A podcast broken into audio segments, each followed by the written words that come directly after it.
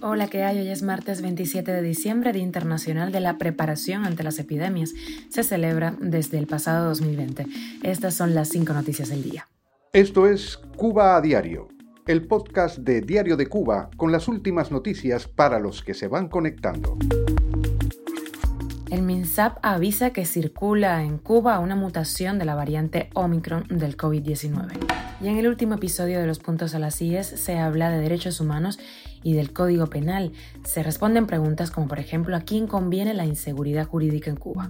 Y como cada año, Diario de Cuba hace un listado de los cubanos más influyentes, en este caso del 2022. Y con los hospitales y morgues colapsados en China, Xi Jinping, el presidente, pide una campaña sanitaria patriótica. España socorre a 344 de sus nacionales residentes en Cuba por no tener cubiertas sus necesidades básicas. Esto es Cuba a Diario, el podcast noticioso de Diario de Cuba. El Ministerio de Salud Pública de Cuba ha confirmado la circulación en Santi Espíritus de la variante Omicron del COVID-19 conocida como XBB1, la cual se ha introducido en varias provincias del país debido al comercio y al turismo, reportó el periódico local Escambray.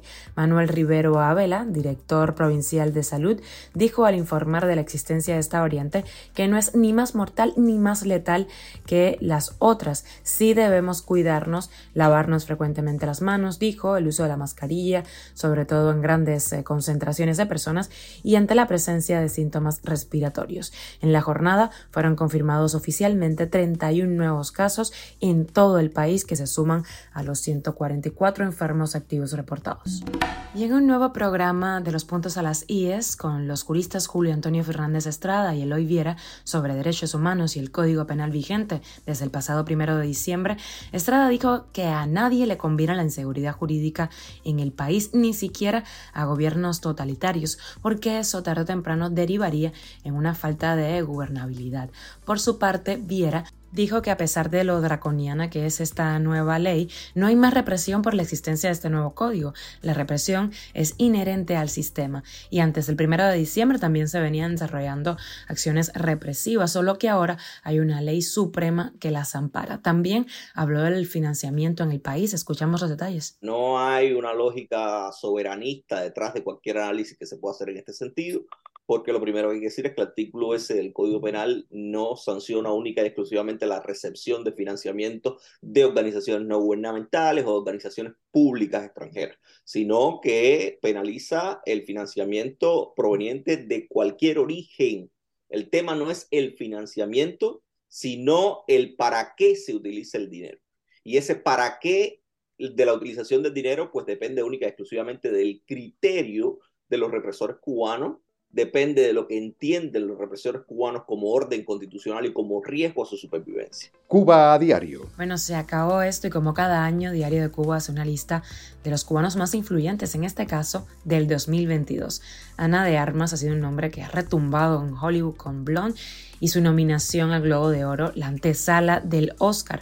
Es una de las cabeceras de esa lista también Amelia Calzadillo, una madre que puso en jaque al gobierno, colectivos feministas cubanos como por ejemplo A Tensas, quienes siguen de cerca los abusos y feminicidios en Cuba, cosa que no hace el gobierno cubano.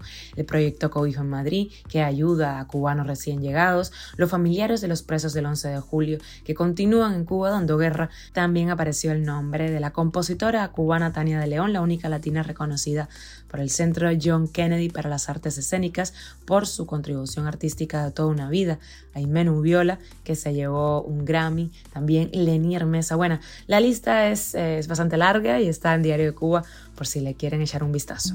Y viajamos a China, que vive el mayor brote de COVID-19 del país desde que la pandemia comenzó en la ciudad central de Wuhan hace tres años.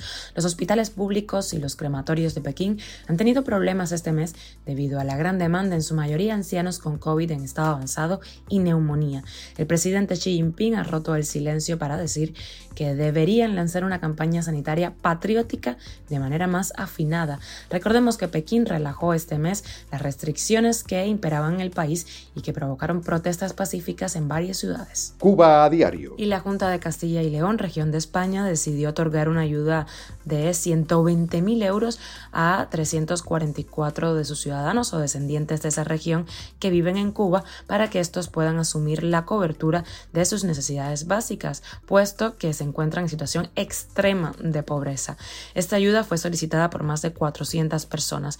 Consiste en una prestación económica directa de percepción no periódica, individual y de carácter social y asistencial. Aparte de esta suma, se concedió además una subvención de 15 mil euros para la agrupación de sociedades castellanas y leonesas en Cuba, que será destinada a adquirir alimentos, productos de aseos y otros de primera necesidad para sus miembros, también españoles o sus descendientes en la isla. Y con la extra Cuba Diario mira atrás y es un recuento de los principales sucesos de este 2022 en donde despedimos a Isabel II, la reina de Inglaterra. Ella falleció el 8 de septiembre a los 96 años en Escocia, rodeada de toda su familia. También hemos visto revueltas en Irán por la muerte de Mashamini, ejecuciones públicas cuyas imágenes le han dado la vuelta al mundo. En Perú vimos el autogolpe de Estado fallido del presidente y manifestaciones que se han llevado la vida de decenas de personas. La guerra en Ucrania, que comenzó el pasado 24 de febrero, sin duda ha marcado este año. Muchos pensaban que era imposible que durara, que eso sería cosa de días, de meses, porque a las puertas de Europa es la primera vez que se ve esto desde la Segunda Guerra Mundial.